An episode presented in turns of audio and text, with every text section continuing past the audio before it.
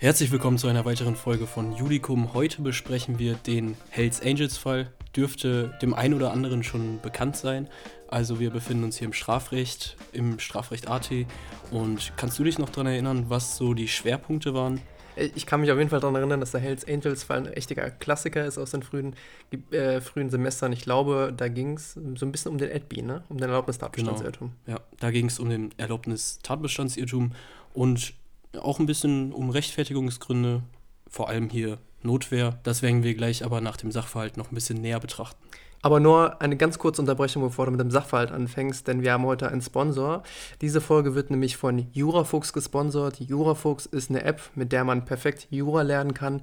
Alle drei Rechtsgebiete sowie aktuelle examensrelevante Rechtsprechung.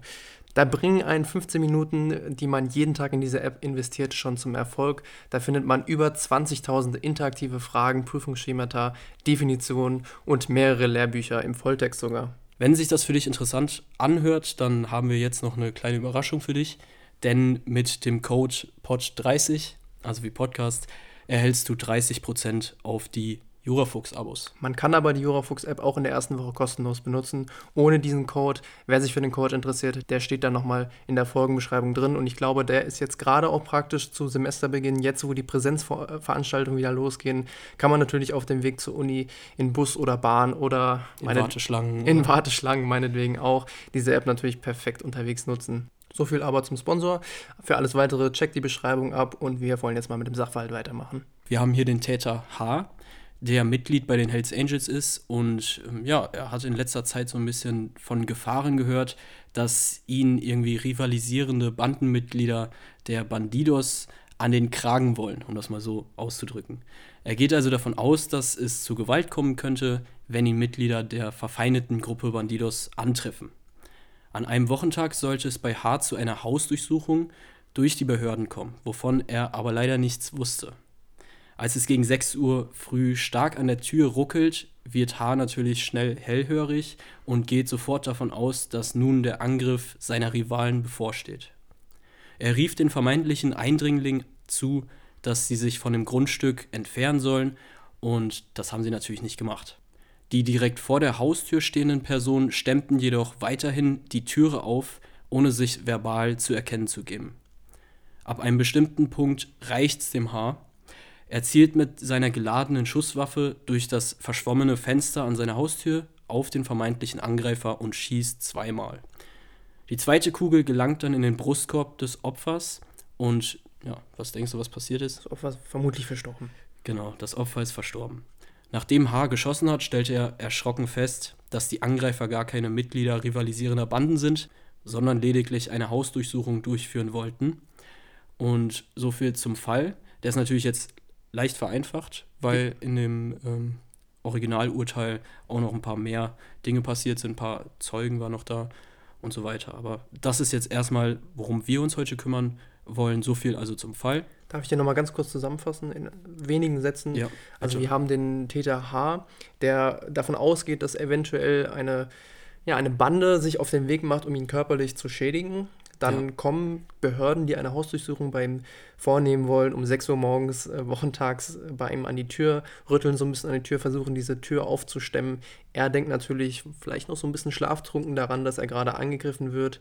Er wehrt sich erstmal verbal, sagt, geht weg, aber dann, als sich nichts tut und die Tür droht aufzufliegen, äh, schießt er mit der Pistole dann durch ein Fenster und trifft, ja, wen trifft er denn? Einen Polizisten.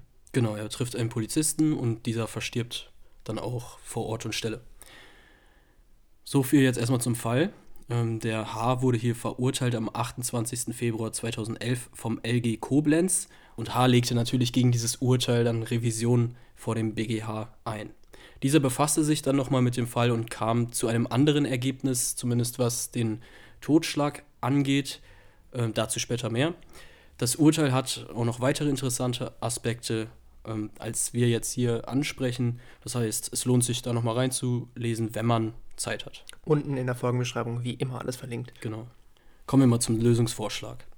H. könnte sich wegen Totschlags gemäß 212 Absatz 1 StGB strafbar gemacht haben, indem er durch die Scheibe schoss und den Polizeibeamten tödlich verletzte. Gehe ich jetzt richtig davon aus, dass wir den Mord gar nicht prüfen, äh, aufgrund dessen, dass es sich hier keine Mordmerkmale ersichtlich sind? Genau. Okay. Der Tatbestand des Paragraphen 212 Absatz 1 StGB beinhaltet ja die vom Vorsatz umfasste Herbeiführung des Todes eines anderen Menschen und der Polizeibeamte starb hier auch und der objektive Tatbestand liegt vor. Das heißt, wir haken das hier schnell ab und kommen dann zu dem subjektiven Tatbestand. H. hatte natürlich auch irgendwo Vorsatz bezüglich des Todes eines anderen Menschen, auch wenn er nicht wusste, um wen es sich dann bei, der, bei dem konkreten Tatopfer handelte. Er hat ja durch die Scheibe gezielt, hat einen Menschen gesehen und wollte diesen Menschen in dem Moment wenigstens auch umbringen, sagen wir mal, Eventualvorsatz. Ja, genau richtig. Also liegt der Tatbestand bzw. die Tatbestandsmäßigkeit hier schon mal vor. Anschließend fragen wir uns ja immer innerhalb der Rechtswidrigkeit, ob irgendwelche Rechtfertigungsgründe hier das Handeln des H dann doch wieder rechtmäßig werden lassen. Und fällt dir hier irgendein Rechtfertigungsgrund ein? Also eigentlich. Der Klassiker, Notwehr, ja. ne? nach 32 StGB könnte hier einschlägig sein. Genau. Und die Notwehr ist immer dann einschlägig, wenn es einen gegenwärtigen rechtswidrigen Angriff, ich sag mal in Klammern Notwehrlage, gibt, den es abzuwenden gilt. Ein Angriff ist erstmal, grob gesagt, jede Bedrohung rechtlich geschützter Interessen. Durch menschliches Handeln? Genau, durch menschliches Handeln. Und dieser Angriff muss natürlich auch gegenwärtig sein. Gegenwärtig ist er, wenn er noch andauert. Und das ist hier weniger das Problem, weil die, ähm, ich sag mal, Personen, die vor der Tür stehen, ja, an, dem, an, der, an der Haustür rütteln. Und deswegen ist der Angriff wenn man jetzt einen Angriff bejaht, zumindest schon mal gegenwärtig. Also wenn wir davon ausgehen würden, sagen wir mal, dass jetzt beispielsweise die Banditos, diese andere Bande da vor der Tür stehen würden, dann würde, ich sag mal, ohne Probleme ein Angriff vorliegen hier. Hier bei der Polizei wird es aber jetzt schwieriger, ne? Ja, aber es kommt jetzt noch das Rechtswidrigkeitselement hinzu. Und ein Angriff ist erstmal rechtswidrig, wenn er nicht seinerseits von einem Erlaubnissatz gedeckt ist. Das sagt man ja mal so schön. Hier ist es so, dass der Durchsuchungsbeschluss dazu führte, dass die Beamten eben die Tür aufhebeln wollten. Die Durchsuchung von Beschuldigten ist nebenbei in 102 StPO legitimiert, weshalb hier kein rechtswidriger Angriff vorliegt. Wenn man also einen Angriff annimmt, dann ist dieser zumindest nicht rechtswidrig gewesen. Also, wenn wir jetzt in der Notwehrprüfung sind, liegt schon mal keine Notwehrlage vor, weshalb Notwehr als Rechtfertigungsgrund objektiv ausscheidet. Jedenfalls der nach 32 und ein anderer Rechtfertigungsgrund würde mir jetzt hier auch nicht einfallen. Genau. Nach der Rechtswidrigkeit fragen wir uns ja immer nach der Schuldhaftigkeit. Und hier liegt auch gewissermaßen der Schwerpunkt in diesem Fall. Aber Simon, was ist überhaupt Schuld? Weißt das du das? Ist eine noch? sehr ethische Frage. Ja. Aber ich würde mal sagen, Schuld ist aus rechtlicher Perspektive erstmal die individualisierbare Vorwerfbarkeit einer Tat, kann ja, man, glaube ich, so ja. sagen. Und ja, schuldfähig ist ja erstmal, wer mindestens das 14. Lebensjahr abgeschlossen hat, beendet hat. Ähm, das ist bei dem H hier unproblematisch der Fall. Deshalb grundsätzlich ist er schon mal schuldfähig. Ähm, die individuelle Vorwerfbarkeit einer strafbaren Handlung leitet sich somit aus diesem, könnte sagen, gewissermaßen aus diesem Unrechtsbewusstsein ab. Also quasi das Bewusstsein eines schuldfähigen Menschen, dass das, was er gerade getan hat oder das, was er gerade tut, vielmehr ein Unrecht ist. Das ist sozusagen ja. die Schuld, wenn man das mal so übersetzen möchte. Genau. Und dieses Unrechtsbewusstsein muss aber auf jeden Fall vorliegen, wenn wir jemandem ein schuldhaftes Handeln sozusagen vorwerfen wollen. Richtig. Wenn nun jemand keine Einsicht hat, Unrechtes zu tun, muss man sich natürlich fragen, wie sonst die Tat dem Täter individuell vorzuwerfen ist. Also das, was du prinzipiell gerade schon gesagt hast. In unserem Fall denkt der Täter, er müsste sich verteidigen gegen einen Angriff eines Bandidos. Bandidos oder Banditos? Das kann ich, ich bin nicht so bewandert, was, was Banden angeht. Ich, ich, leider, ich leider auch nicht. Aber ich glaube, das heißt Bandidos. Okay. Also irrt sich H hier in dem Punkt, dass gar kein Rechtfertigungsgrund, also zum Beispiel Notwehr, hier den Voraussetzungen nach vorliegt. Also er irrt sozusagen, was den Sachverhalt angeht. Er hat keine Rechtsirrtum, sondern er irrt darüber, was für eine tatsächliche Lage gerade vorliegt. Ja. Er stellt sich nämlich subjektiv vor, dass da gerade ein rechtswidriger Angreifer vor seiner Haustür steht, der ihm irgendwas antun will. Ja. Und er sieht nicht, dass es sich dabei eigentlich um einen Polizisten handelt. Und bei so einem Sachverhaltsirrtum spricht man dann von einem sogenannten Erlaubnis-Tatbestandsirrtum, beziehungsweise manchmal auch von einem Erlaubnis-Umstandsirrtum. Wir reden jetzt hier einfach mal vom AdB, würde ich sagen, ne? Ja, das ähm, hat mich immer sehr verwirrt, die Unterscheidung. Ich weiß jetzt nicht genau, warum man das äh, unterschiedlich bezeichnen muss. AdB oder Erlaubnistat, Umstandsirrtum gibt es auch noch, keine Ahnung. Naja, weil wir ja über einen Sachverhalt irren. Also, also wir müssen uns ja merken, vor Augen halten, dass wir eine ganz klare Abgrenzung machen müssen zwischen einem Sachverhaltsirrtum und einem Wertungsirrtum, weil ja. ein Wertungsirrtum führt ja dann im Endeffekt zu einem Erlaubnisirrtum. Ein Erlaubnistatbestandsirrtum ist nur ein Sachverhaltsirrtum, somit also ein Umstandsirrtum und deshalb sagt man, ist eigentlich der Begriff Tatumstandsirrtum, Erlaubnistatumstandsirrtum okay. der bessere. Der bessere Begriff. Okay. Ja. Wir gehen jetzt einfach von dem Erlaubnis-Tatbestandsirrtum aus. Und ähm, ja, wie der zu behandeln ist, ist gar nicht mal so unstrittig. Da gibt es verschiedenste Meinungen. Da, äh, da gibt es einmal die eine Ansicht, man könnte es auch die Vorsatztheorie nennen, ähm, die besagt im Prinzip, dass bereits das angesprochene fehlende Unrechtsbewusstsein äh, nichts anderes ist als ein Teil des Vorsatzes, weshalb hier das Ganze, also der Erlaubnis-Tatbestandsirrtum nach 16 StGB zu behandeln ist. Wenn dem Täter somit das Bewusstsein fehlt, Unrecht zu tun, dann entfällt bereits der Vorsatz auf Tatbestandsebene gemäß 16 StGB. Das ist natürlich jetzt eine Ansicht, der müssen wir natürlich nicht einfach so folgen. Und dann gibt es noch eine andere Ansicht, man könnte es auch die Lehre von negativen Tatbestandsvoraussetzungen nennen.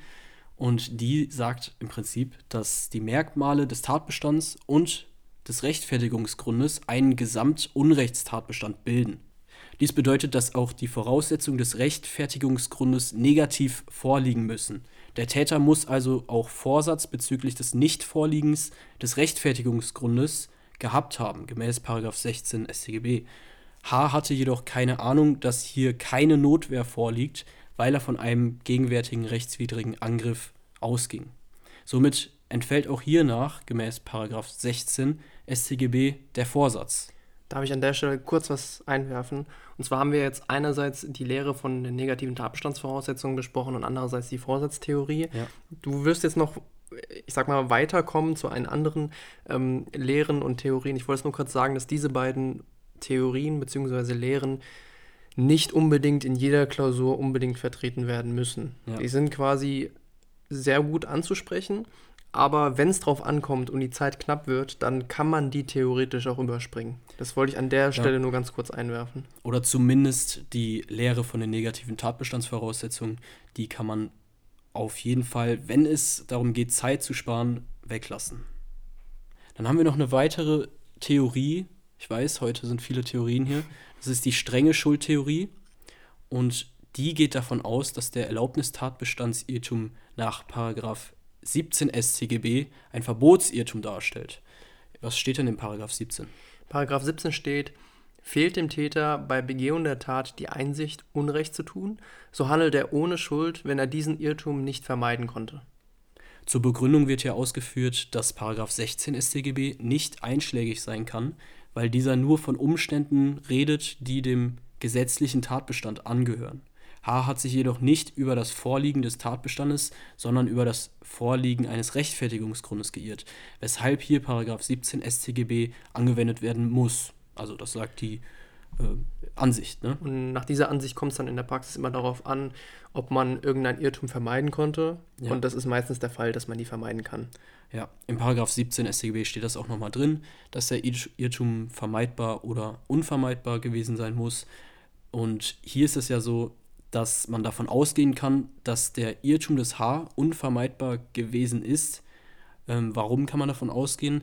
Zum einen ähm, war es 6 Uhr morgens, zum anderen sah er einen gegenwärtigen rechtswidrigen Angriff, der ihn unmittelbar treffen konnte. Und deswegen hat er jetzt auch keine Zeit, um noch neue Informationen einzuholen. Sind das wirklich Bandidos da draußen und so weiter? Zumal er ja auch rausgerufen hat ja. und die Polizisten bzw. Beamten sich daraufhin hätten äußern können. Ne? Das muss man auch ja. mal ganz klar dazu sagen. Was sie halt nicht gemacht haben. Und nach dieser Ansicht ist halt der Paragraph 17 StGB anzuwenden und hier hat der aufgrund dieses Irrtums ebenfalls schuldlos gehandelt. Dann haben wir noch eine weitere Ansicht.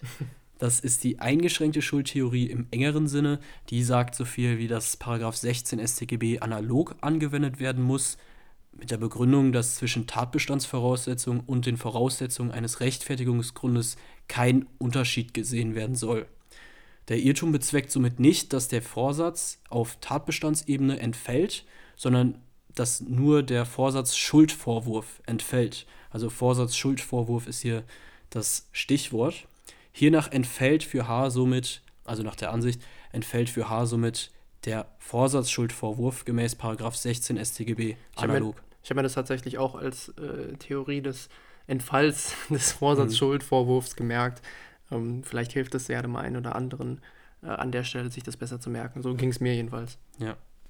Schließlich gibt es noch die rechtsfolgenverweisende enge Schuldtheorie, die besagt, dass der Erlaubnistatbestandsirrtum in seiner Gestalt mit den Rechtsfolgen des 16 1 StGB verglichen werden sollte. Der Vorsatz entfällt damit nicht auf der Tatbestandsebene, vielmehr entfällt der Vorsatzschuldvorwurf nach 16.